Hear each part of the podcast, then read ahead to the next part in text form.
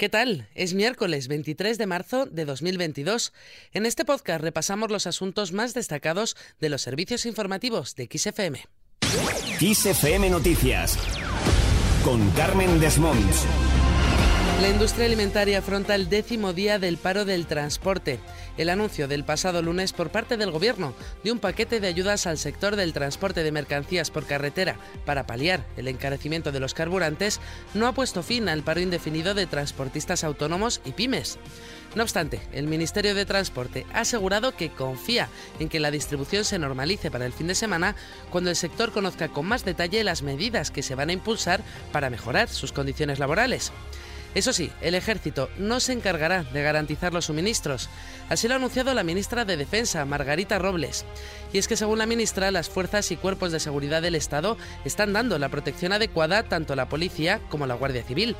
Además, Robles ha hecho un llamamiento al diálogo para llegar a acuerdos e intentar buscar entre todos un punto de equilibrio. Lo importante en este momento es que mm, eh, los transportistas sean conscientes de que mm, con esto que están haciendo, lo que están haciendo es que los muchísimos ciudadanos españoles estén desabastecidos, las empresas y demás. Creo que ese es un comportamiento que en ningún caso es aceptable. Hay que seguir apostando por esas vías de diálogo, por esas vías de acuerdo y yo estoy segura que más pronto que tarde pues se llegará a esa situación de acuerdo. Por otro lado, la ministra de Transportes, Movilidad y Agenda Urbana, Raquel Sánchez, ha admitido que el sector se encuentra en un momento de extrema complejidad e incertidumbre a causa, ha dicho, de la crisis de la invasión de Ucrania y de los precios del combustible, de la materia prima y por las dificultades en la distribución. Eso sí, según Raquel Sánchez, una mayoría de transportistas quiere trabajar. Hemos alcanzado acuerdos con el Comité Nacional de Transporte por Carretera. La mayoría de transportistas quiere trabajar y la mayoría de transportistas está trabajando. Cambiamos de asunto para actualizar la situación en Ucrania. Según el Departamento de Defensa de Estados Unidos, barcos rusos están bombardeando la ciudad de Mariupol. Además, el presidente ucraniano Volodymyr Zelensky ha denunciado que las tropas rusas capturaron este martes una columna humanitaria que se dirigía a Mariupol, donde permanecen unas 100.000 personas. Además, Zelensky ha denunciado las condiciones infrahumanas de estos civiles en la ciudad de Mariupol y ha denunciado que permanecen en esta ciudad en completo bloqueo sin alimentos, ni agua, ni medicinas. Quien ha hablado con medios españoles, exactamente con Mediaset, ha sido Igor Zovka, el principal asesor de Volodymyr Zelensky y jefe de la oficina del presidente de Ucrania. Ha asegurado que no han perdido la esperanza en que funcionen las negociaciones y que Ucrania no renuncia a entrar en la Unión Europea. Mantenemos la intención de integrar a Ucrania en la Unión Europea y convertirla en miembro de la Unión Europea. Además, el asesor de Zelensky ha asegurado que se mantienen optimistas y que no se van a rendir, así lo ha dicho. Bien, si fuéramos pesimistas nunca ganaríamos la guerra.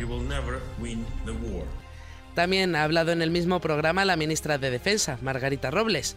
Ha asegurado que la reunión extraordinaria que se producirá eh, mañana jueves en Bruselas tiene un objeto claro, decirle a Putin muy claramente que la OTAN está unida Además, Robles ha indicado cuáles han sido los inconvenientes que está encontrando Vladimir Putin en su avance sobre Ucrania. Yo creo que una de las cosas eh, que Putin no calculó, además de esta resistencia heroica y admirable de los ucranianos, es que la OTAN y la Unión Europea, la OTAN en el caso de la OTAN con Estados Unidos y Canadá, iban a estar firmemente unidos, como estamos firmemente unidos en la condena a Putin y en el apoyo absoluto a Ucrania.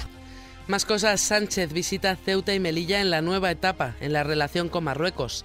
El presidente del gobierno, Pedro Sánchez, visitará hoy las ciudades autónomas la primera visita tras el cambio en la posición del gobierno sobre el Sáhara Occidental. Precisamente, este cambio de posición todavía está dando de qué hablar. Así, la presidenta de Baleares, Francina Armengol, le ha pedido al presidente del gobierno que explique esta nueva postura sobre el Sáhara. Armengol ha reiterado su defensa y apoyo a los derechos del pueblo saharaui y ha esperado que el acuerdo que alcance el gobierno central sea para conseguir lo que se pide desde hace años, un Sáhara libre. También ha hablado al respecto el presidente de Canarias, Ángel Víctor Torres, quien ha defendido en el Parlamento canario que la solución tiene que ser aceptada por todas las partes y amparada por la ONU. Que la solución tiene que ser justa, duradera y bajo el auspicio de las Naciones Unidas. Cualquier propuesta que se ponga sobre la mesa, señorías, debe ser aceptada tanto por el Frente Polisario, legítimo representante del pueblo saharaui, como por el Reino de Marruecos. En otro orden de cosas, sindicatos y organizaciones de autónomos se manifiestan por la escalada de precios. La movilización tendrá como lema contener los precios, proteger el empleo, frenar el deterioro de nuestras condiciones de vida. El coportavoz estatal y diputado de Unidas Podemos en el Congreso, Javier Sánchez Serna, acudirá a la protesta para visualizar el respaldo de Podemos. Por otro lado, el Pleno del Senado aprobará hoy la nueva Ley de Formación Profesional, que cuenta con el apoyo de los sindicatos mayoritarios y la patronal. La principal novedad de esta ley es que la formación profesional pasará a ser dual y combinará la enseñanza en las aulas con las prácticas en las empresas. Y terminamos hablando de Michael Bublé.